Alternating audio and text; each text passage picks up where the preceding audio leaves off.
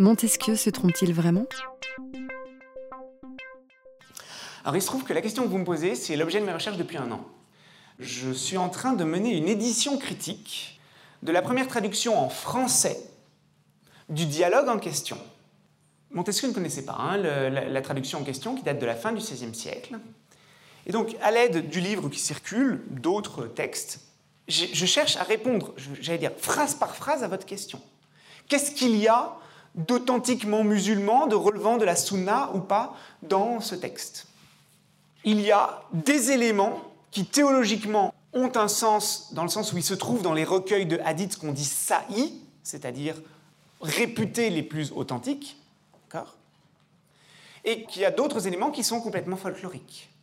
C'est un mélange des deux.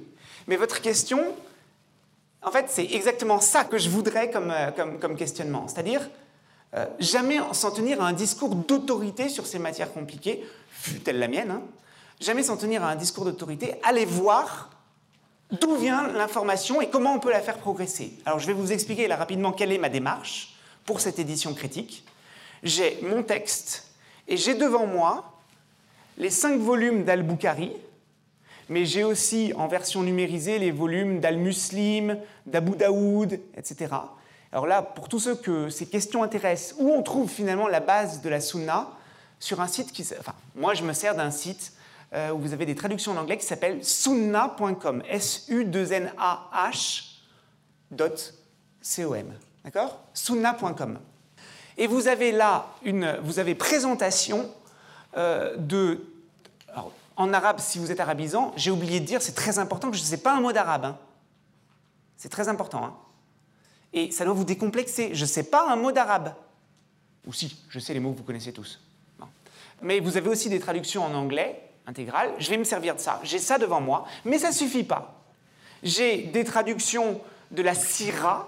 La Syrah, c'est la biographie du prophète. Voilà, je me sers aussi de ça. Et puis j'ai l'Encyclopédia of Islam, et puis j'ai l'Encyclopédia of the Quran, tout ça devant moi, et phrase par phrase, j'essaye de voir ce qui effectivement se trouve dans la tradition ou ce qui ne se trouve pas dans la tradition. Et en fait, très rapidement, je vais être amené même à contester cette idée qu'il y ait une tradition, parce qu'évidemment, il y a de très nombreuses traditions. Madame l'inspectrice m'aurait demandé, euh, euh, vous avez dit que vous ne vouliez pas enseigner le fait religieux musulman. En fait, ce que je suis en train de vous dire là, en répondant à votre question, mais ce que je vous montre, c'est que, pour moi, on n'enseigne jamais mieux le fait religieux musulman que quand on se rappelle qu'il n'existe pas. Ça n'existe pas le fait religieux musulman. Il y a des faits religieux musulmans. Alors c'est une tarte à la crème. Hein. Simplement, tout dans notre culture, y compris médiatique, nous invite à oublier ça.